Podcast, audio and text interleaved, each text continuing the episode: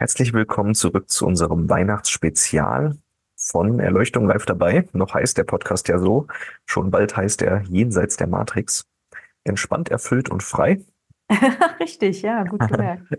und ähm, wir sind jetzt gerade noch bei dem Thema Arglosigkeit aus dem Buch Die Liebe aber ist die größte. Und die Arglosigkeit beschreibt also dieses, das Gute erkennen oder das Böse nicht ankreiden. Du hast ja auch in einer anderen Folge schon mal gesagt, dieses Namaste heißt ja, der Gott in mir erkennt den Gott in dir.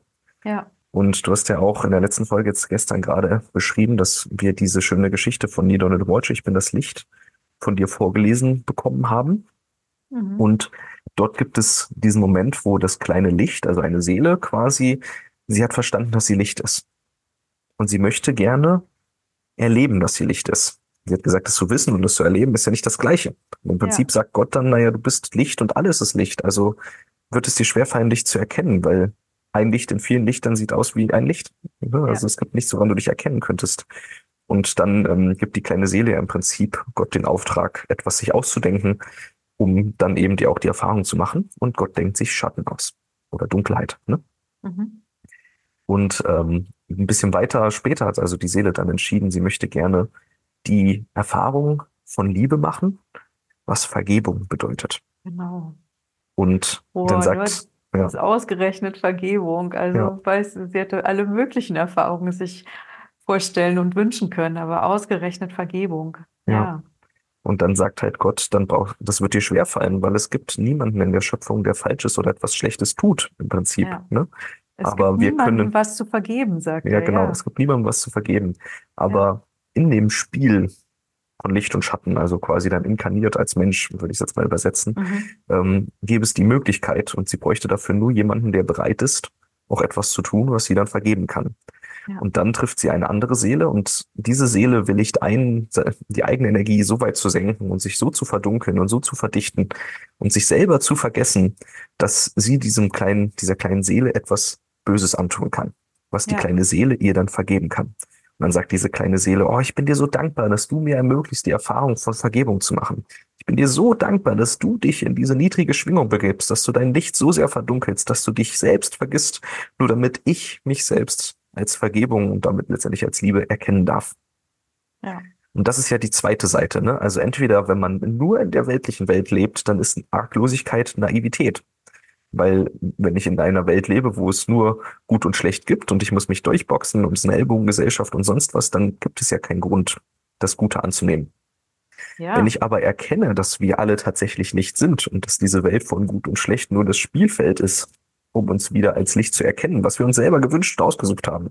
Was wir uns selber gewünscht und ausgesucht haben, Dunkelheit zu erfahren, um uns dann als Liebe zu erfahren dann macht es total Sinn, das Gute anzunehmen.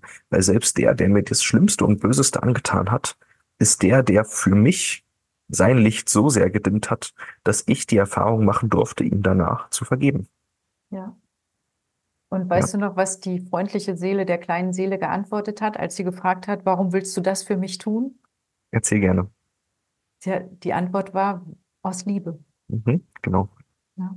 Und das ist einfach immer wieder so. Ich habe dieses Buch ja nun schon wirklich so oft vorgelesen und noch immer habe ich Gänsehaut beim Vorlesen. Ich bin immer zutiefst und zu Tränen gerührt, weil ich finde es einfach so wichtig, immer und immer wieder auch mich daran zu erinnern. Mhm. Ich halte das auch für sehr wahr, wie es dann geschildert ist. Mhm. Ja. Also Leseempfehlung, wenn du ja. noch mehr Liebe für deine Weihnachts- und ähm, Neueszeit haben möchtest. Liegen. Ich habe es hier noch liegen. Ich kann es ja. noch mal in die Kamera zeigen. So schaut das aus. Ich bin das Licht, die kleine Seele spricht mit Gott von Neil Donald Walsh. Genau. Echte Empfehlung und auch zum Verschenken super gut geeignet. Toll für Kinder, ich sage jetzt mal so ab sechs Jahren. Hm. Darunter sind sie noch zu klein. Ja, und dann lesen wir weiter über Arglosigkeit. Ja. Wie viel Freude entsteht dort, wo man so lebt? Arglos, ne? Mhm. Welcher Antrieb und welcher Segen entstehen in einer solchen Atmosphäre? Vertrauen kann andere vor einem Abgrund retten, in den sie sonst hineinstürzen würden.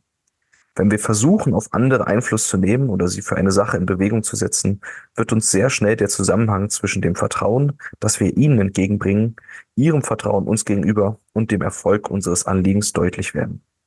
Wenn ein Mensch das Vertrauen zu sich selbst verloren hat, ist oft das Vertrauen, das wir ihm entgegenbringen, der erste Schritt, um sein Selbstvertrauen wiederzugewinnen. Unsere schöpferische Vision von dem, was er ist, weckt in ihm eine Hoffnung und ein Bild dessen, was er werden könnte. Sie, die Liebe, freut sich nicht über die Ungerechtigkeit, sie freut sich aber an der Wahrheit. Wer die Wahrheit liebt, liebt auch den Menschen. Und wer liebt, der wird sich an der Wahrheit freuen, nicht an dem, was er gelehrt wurde, es sei denn, er wurde in der Wahrheit gelehrt. Nicht an dieser oder jenen Kirchenlehre, nicht an dieser oder jeder, jener Theorie, sondern an der Wahrheit. Es geht jetzt scheinbar mehr zum Thema Wahrheit über, deshalb würde ich gerne noch ein bisschen was zu dem Absatz, den ich vorgelesen habe, ähm, sagen. Also es mhm. ging ja gerade darum, wer arglos ist, also dem anderen blind vertraut im Prinzip, ne? Weil er das, also das, weil er dem Guten in dem anderen blind vertraut, besser gesagt, oder das erkennt und deshalb vertraut, der schenkt dem anderen ja auch einen Vorschuss an Vertrauen, wodurch dieser sein Selbstvertrauen wieder gewinnen kann. Und das finde ich so wertvoll, hatten wir auch in den anderen Folgen schon ein bisschen drüber gesprochen, mit ähm, der Überwachung und wie dann Leute weniger vertrauensvoll sind, weil man sie mehr mhm. überwacht und so. Und auch hier nochmal dieses, so viele Menschen haben ja Angst, wenn sie sich in ihrem vollen Potenzial, in ihrem vollen Licht zeigen, wenn sie das erlauben, dass sie den anderen zu viel sind, zu groß oder zu unnahbar oder aus der Gunst fallen. Aber wenn die anderen Menschen bereit sind, auch ihr Licht zu leben, dann gibt man ihnen durch den eigenen Weg die Erlaubnis, es so zu tun. Ja. Es ist ein bisschen wie, jetzt mal ganz einfach runtergebrochen, ja, wenn ich einen gewissen Modestil mag und niemand trägt den, dann ist es verdammt schwer, das zu tragen. Außer ich bin schon voll in Liebe und in ne, diesem Zustand, aber ich sag mal so als normaler Mensch mit seinen vielen Themen und was alles ist. Wenn jetzt aber ein sehr bekannter Promi diese Klamotten trägt, dann habe ich auf einmal eine Erlaubnis, das auch zu tun. Weil ich sehe, dass jemand, der anerkannt und gemocht ist, quasi das tut. So nach dem Motto. Und das hat sowas von, ich kriege die Erlaubnis, es zu tun, weil ich sehe jemand, der viel toller ist als ich, so sehen ja viele Menschen Promis, ne? Ähm, der macht das auch. Mhm. Und ja, völlig verrückt eigentlich, ne? Ja. dass das äh, dann die, wie die Erlaubnis ist. Ja. Ich habe ich hab noch so eine andere äh, Studie im, im Hinterkopf, dass die wurde an einer Uni durchgeführt und zwar ging es um Frauen, die in eine Mathematik Klausur gegangen sind. Den einen, der einen Gruppe haben sie halt gesagt, dass es unglaublich schwer ist und dass es die Frauen ganz besonders schwer haben, weil da einfach viele Sachen dabei sein werden, die sozusagen das weibliche Gehirn nicht so ganz gut hinkriegt. Und dann gab es eine Kontrollgruppe, denen haben sie erzählt, dass die Prüfung also genau dem angemessen ist, was sie das ganze, die ganze Zeit über gelernt haben und dass es hier in dieser äh, Klausur die Frauen besonders leicht haben, weil einfach viele Übungen dort sind, die dem weiblichen Gehirnaufbau entsprechen, so dass es Frauen leicht fällt. Ich meine, es war eine Studie. Der, der das gesagt hat, muss ja nicht dran geglaubt haben, ne? Also wir reden hier von einem Unbewussten. Mhm. äh, ja. Also ein Experiment das halt, halt. Mhm. Das ist halt nicht so kraftvoll. Mhm. Und trotzdem war es so, dass in der Gruppe, wo den Frauen gesagt wurde, dass es ihnen besonders schwer fällt, unglaublich viele Frauen diese Klausur nicht geschafft haben und durchgefallen sind, während in der anderen Kontrollgruppe alle Frauen bestanden haben. Die haben das gleich, die gleiche Klausur geschrieben, die hatten die gleiche Vorbereitung, sie haben nur eine andere Ansage vorneweg bekommen. Und Frauen deswegen, weil Frauen darauf empfänglicher sind, auf diese Art von Aussagen. Bei Männern gibt es eher eine Tendenz, wenn man einem Mann sagt, du schaffst es nicht, dass er in sowas geht, jetzt erst recht. Das mhm. ist wohl eher eine männliche Eigenschaft, dann sowas wie, ne, das hat der mir zu sagen, ich mache das. Mhm. Aber Frauen lassen sich dadurch super schnell einschüchtern wenn irgendjemand sagt, sie könnten etwas nicht und dann können sie es nicht, weil der andere nicht an sie glaubt. Und nochmal, in dieser Studie waren das keine ehrlichen, wahrhaftigen Aussagen.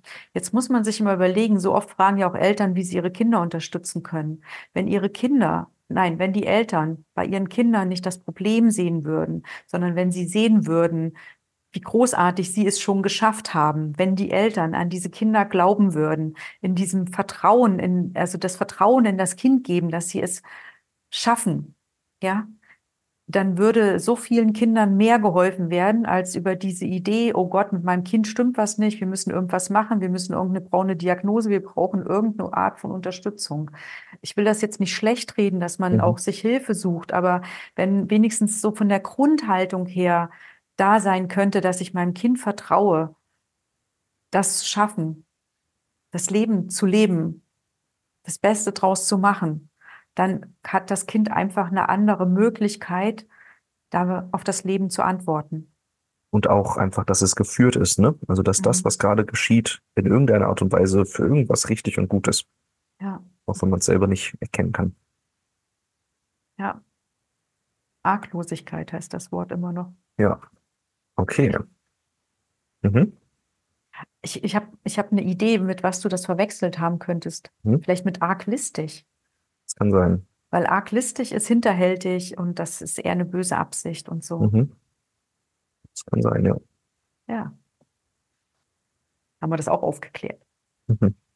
Wer liebt, wird nur die Wirklichkeit anerkennen. Er wird sich nach den Tatsachen richten. Er wird mit demütigen und unbeeinflussten Sinn immer versuchen, die Wahrheit herauszufinden. Wenn er sie gefunden hat, wird er sie um jeden Preis verteidigen. Man kann in diesem Zusammenhang statt Wahrheit auch den Begriff der Aufrichtigkeit benutzen.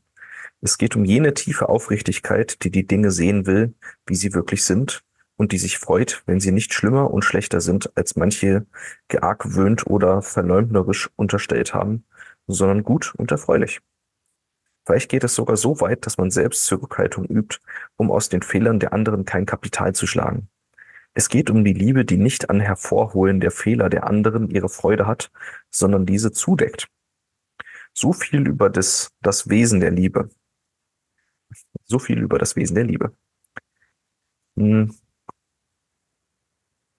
Er geht jetzt über Liebe allgemein, also auch nochmal ein spannender Teil zur Arglosigkeit, ne, dass er sagt, eher die Fehler der anderen überdecken und nicht nochmal mit dem Finger drauf zeigen, sondern eher erlauben, dass man in der Liebe bleibt, dass alles gut ist. Ne? Also dieses mhm. nicht, nicht ausnutzen, nicht sich daran erfreuen, sondern eher sich daran erfreuen an den Sachen, die dann doch gut sind.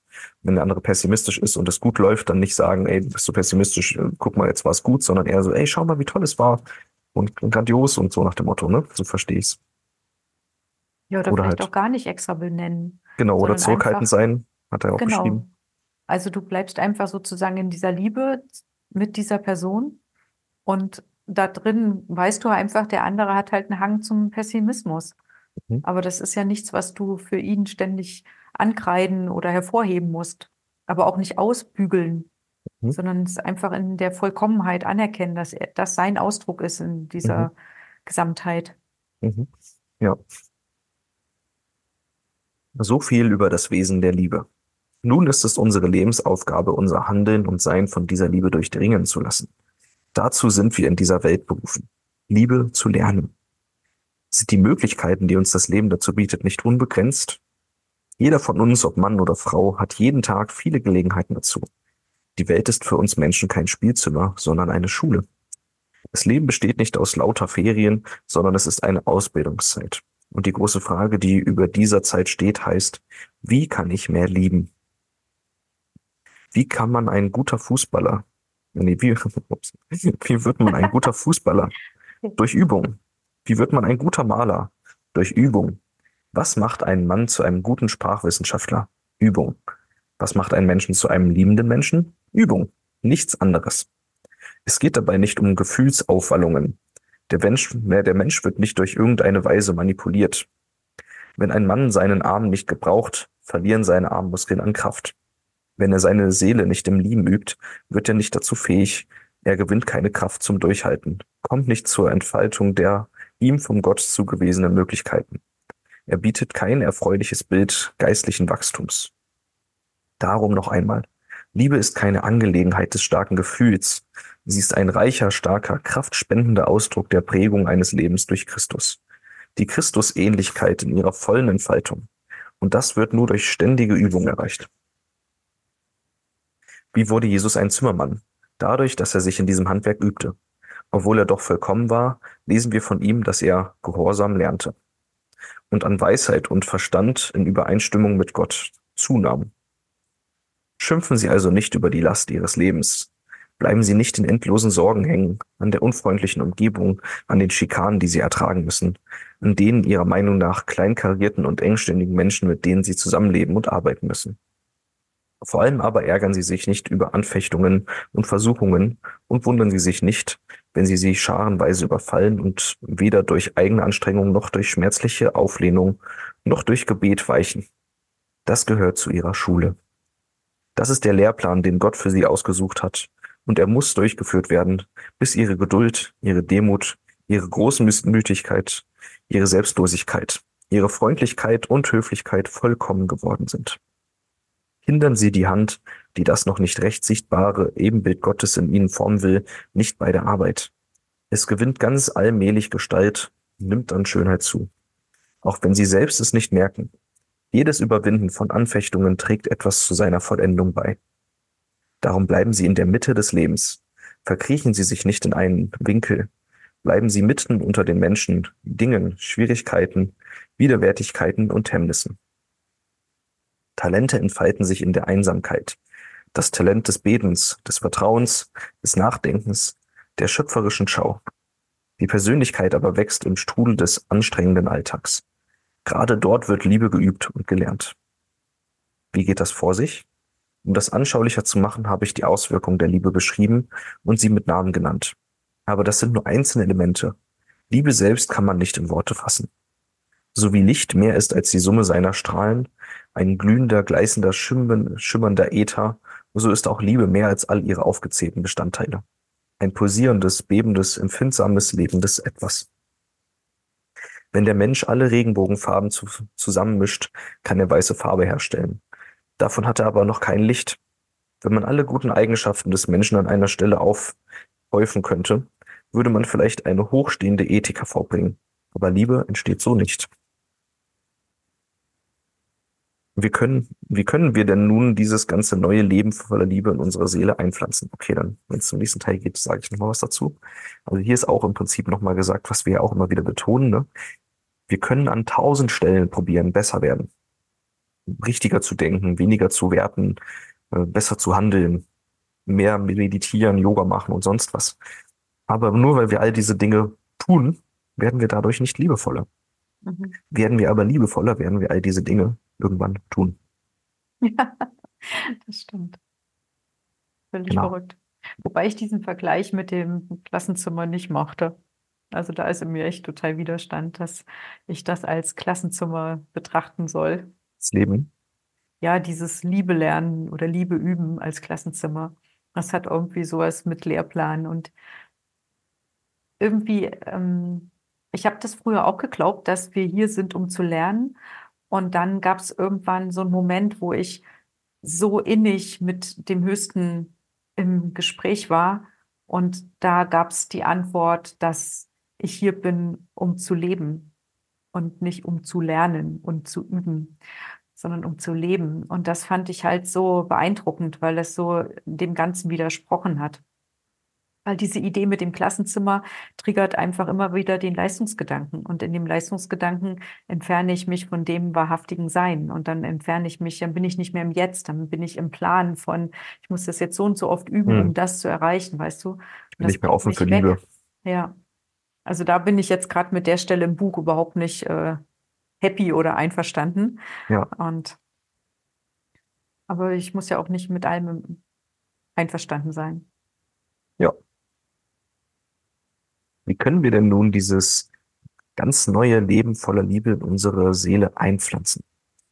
Wir versuchen es über unseren Willen. Wir versuchen es mit Vorbildern. Wir stellen Gesetze und Regeln darüber auf. Wir wachen und beten darum. Aber all das bringt keine Liebe in unser Herz und Leben. Liebe wächst von ihnen, äh, von, Liebe wächst von innen. Und nur wenn die Kraft des Heiligen Geistes in uns zur Auswirkung kommt. Soll ich Ihnen sagen, in welche Richtung sich das vollzieht? Wenn Sie den ersten Johannesbrief aufschlagen, finden Sie dort den Vers, Lasst uns lieben, denn er hat uns zuerst geliebt. Lasst uns lieben, nicht lasst uns ihn lieben.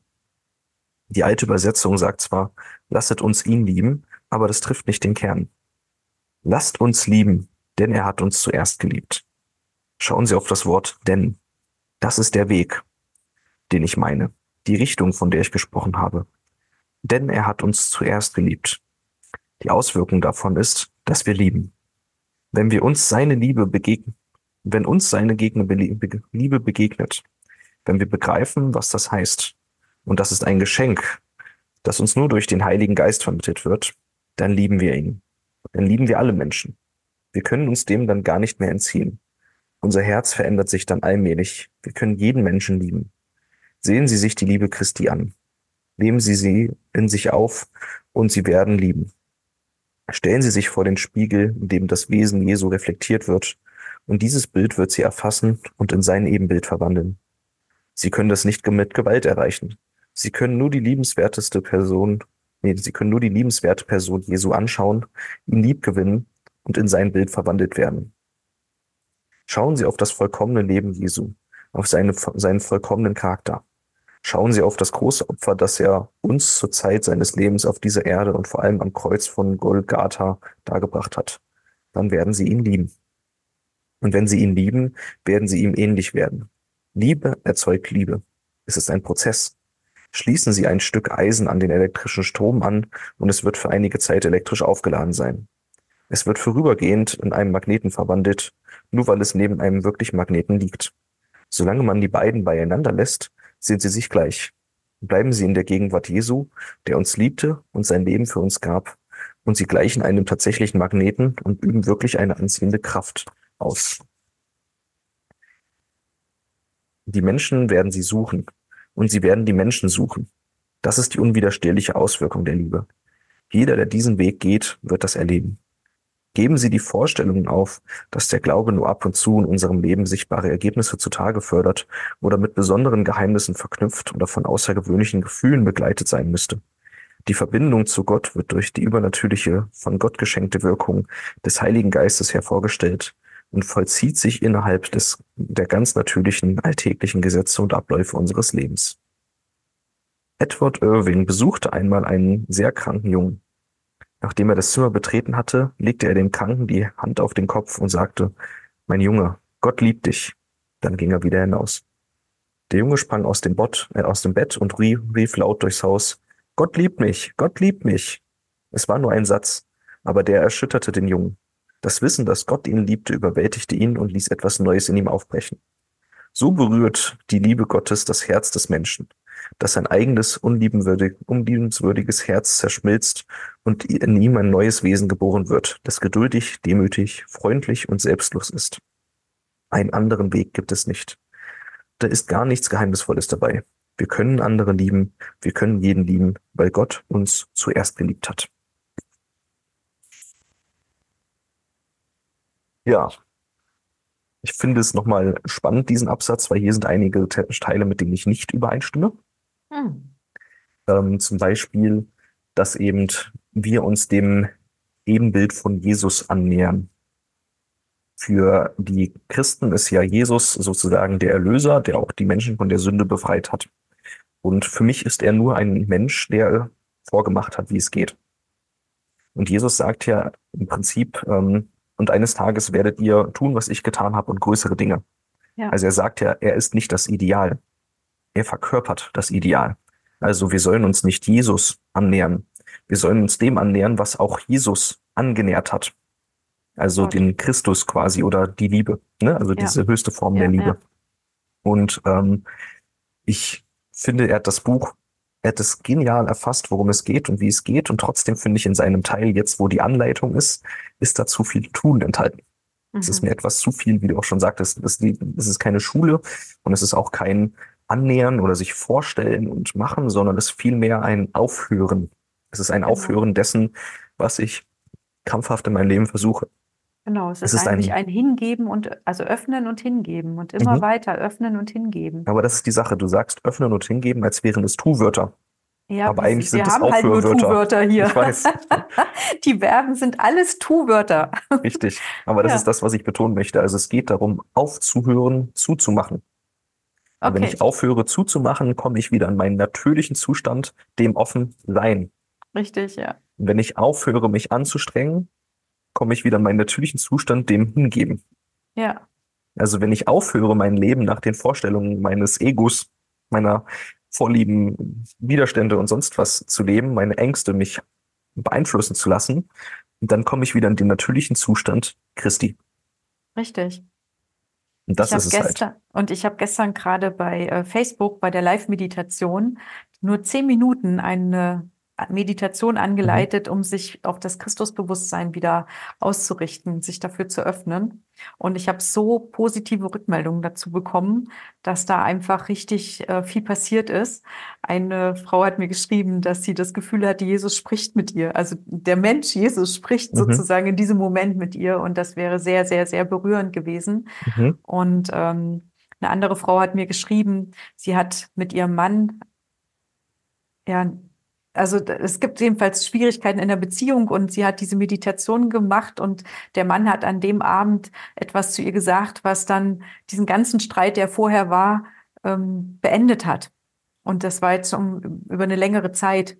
Und er hat ja nicht die Meditation gemacht, sondern sie. Und sie fand das so enorm, dass er auf sie zugekommen ist und hat jetzt sozusagen das auf eine Art und Weise beendet, was sie selbst erstaunt hat. Und sie sagt, das Mhm. kann nur mit der Meditation zusammengehangen haben. Ja. Die gibt's noch bei Facebook. 30 Tage bleibt die ja dort stehen. Also alle, die jetzt zuhören und das irgendwie mitkriegen, dann können sie sich da noch am Mittwoch, vom Mittwoch die Meditation auch anhören Genau. Über das Christusbewusstsein. Einfach nur mal, weil das gerade passt und weil das Ja, total schön, war. ja. Danke für die Empfehlung. Ja.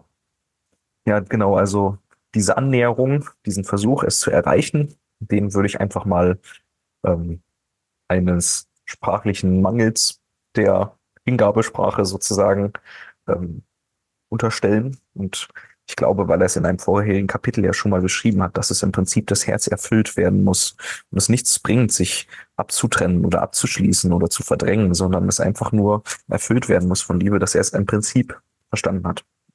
Und Aber er was, was auch sein kann, ist ja, dass er meint, dieses, ähm, ich sage jetzt mal, es ist ja halt ein Prozess, also auch Bewusstseinserhöhung hat ja etwas mit, man kann keine Stufe überspringen, man Mhm. durch, geht ja durch jede Stufe durch.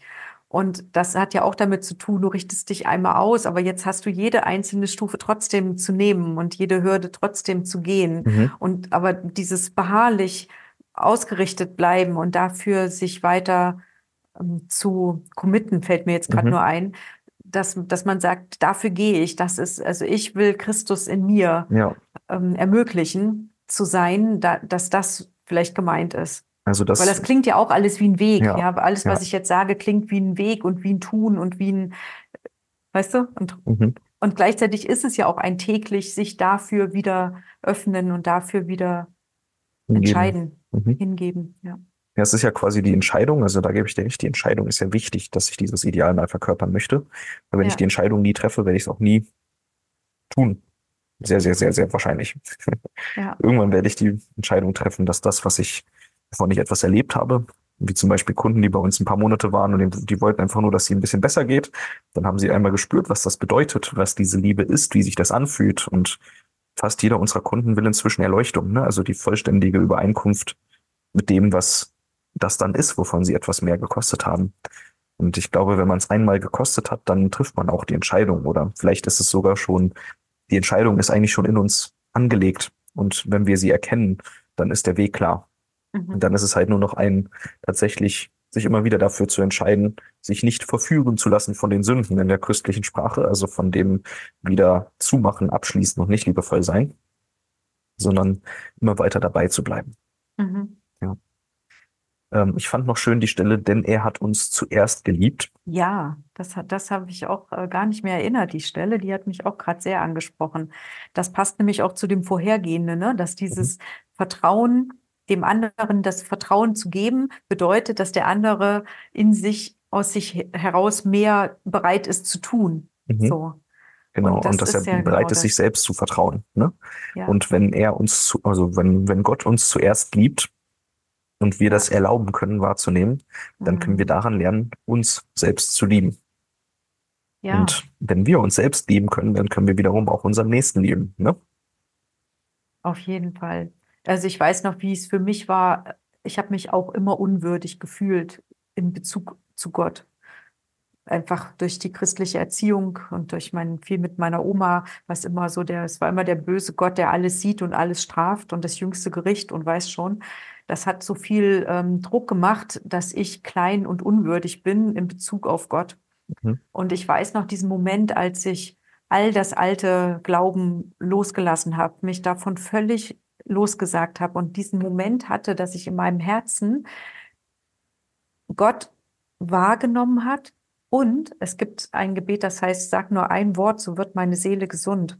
Also Herr, ich bin nicht würdig, dass du eingehst unter mein Dach, aber sprich nur ein Wort, so wird meine Seele gesund.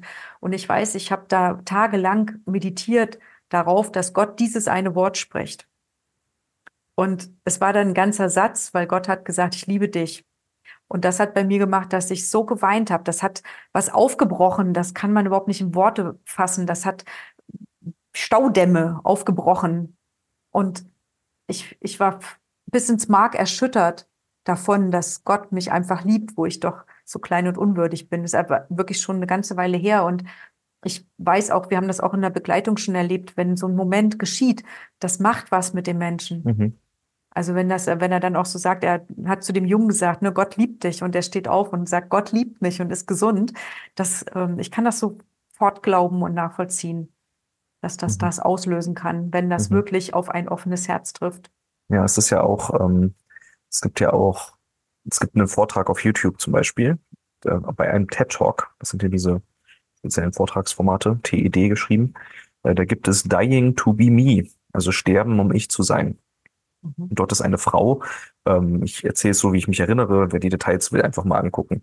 Ähm, ich meine, sie war im Krankenhaus und hatte irgendeine krasse Form von Krebs, die schon gestreut hatte und Wasser in der Lunge und musste beatmet werden und konnte auch nicht essen, wurde also auch quasi mit Nahrung versorgt und ihr ganzer Körper hatte sich schon degeneriert und es war so schlimm. Im Prinzip war sie halt nur noch durch die Geräte am Leben und trotz der Geräte haben die Ärzte gesagt, und das hat sie gehört, ähm, obwohl sie da im Koma lag, meine ich, ähm, also die Ärzte haben zu den Angehörigen gesagt, maximal noch sieben Tage. Und dann wird sie sterben. Mhm. Und in diesem Zustand, wo sie war, und ich weiß nicht mehr, wie genau das ausgelöst wurde, aber in diesem Zustand hat sie erlebt, wie sie in ihren Worten, äh, das Leben war vorher wie durch ein riesen Warenhaus gehen und man hat das Licht aus und nur eine Taschenlampe. Und sie hat erlebt, dass das Licht, das Deckenlicht angemacht wurde und sie konnte alles klar erkennen. Also quasi die Wahrheit das, das gesamte Sein und halt auch darin sich, Gott, wie auch immer man das dann nennen möchte. Und ich lasse ihr da auch ihre Wortwahl, aber im Prinzip hat sie dieses, diese Erkenntnis gehabt, dass sie diese Liebe ist. Und dann hat sie die Entscheidung getroffen, möchte ich weiterleben oder nicht. Und sie hat die Entscheidung getroffen, weiterzuleben und innerhalb von kürzester Zeit, wer das genau wissen will, ich meine, es waren nur ein paar Wochen oder so, ist sie so weit gesund gewesen, dass sie diese Schläuche und diese Versorgung nicht mehr brauchte und nach ein paar Monaten war sie vollkommen gesund und seitdem lebt sie gesund. Und es gab für, für die Ärzte überhaupt keine Möglichkeit, dass sie gesund wird, weil sie ja gerade noch so durch die Geräte klarkam. Und dann hat sich der Körper selbst ohne eine weitere Therapie oder sonst was der Ärzte so rasant, so nachhaltig geheilt durch die Erkenntnis, dass sie im Prinzip Liebe ist. Mhm. Und die Entscheidung, damit weiterleben zu wollen. Und jetzt macht sie Vorträge darüber. Ja. Also einfach mal anhören, ist unglaublich bewegend viel besser, als wenn ich das jetzt so zusammengefasst habe. Sehr Dying to ja. be me. Und gibt vielleicht auch eine untertitelte Version für die nur Deutsch sprechenden. Dankeschön genau. dafür. So viele Tipps. Mhm. Wir brauchen unbedingt dann nach Weihnachten Zeit, um all, alle Bücher zu lesen und alle Videos zu gucken. Die ja. wir, wir zwei hier schon aufwerfen. Das ist ja in acht Folgen. Hallo. oh, mega. Ja, und damit würde ich sagen, haben wir es heute. Das Kapitel ist auch abgeschlossen. Wir würden dann zum letzten Kapitel kommen. Warum ich die einen Liebe. Wunsch noch. Ich habe noch einen Wunsch. Mhm, okay, darf ich den Satz Aber einfach noch fertig ja, machen? Ja, ja. Okay. Wir kommen dann morgen, also an Heiligabend, zum großen Finale, zu dem letzten Kapitel, warum der Liebe eine solche Bedeutung zukommt. Und da kannst du dich schon ganz riesig drauf freuen. Wir tun es auch und wir freuen uns einfach darauf, dass es wirklich ein richtig cooles Kapitel und ein toller Tag wird. Weil wir haben eigentlich das gar nicht geplant. Die ganze Reihe von Anfang bis Ende, bis darauf, dass wir lesen, haben wir uns ja auch vollkommen durch die Liebe einfach führen lassen. Darf ich jetzt noch meinen Wunsch sagen? Jetzt darfst du deinen Wunsch sagen. Kannst du noch mal die ganzen Begriffe einzeln vorlesen? Also Aber die, ohne, also da war ja immer Liebe und dann der Begriff, mach es bitte mal ohne mhm, das Wort Liebe immer extra, weil das war eine Ablenkung für mich. mhm.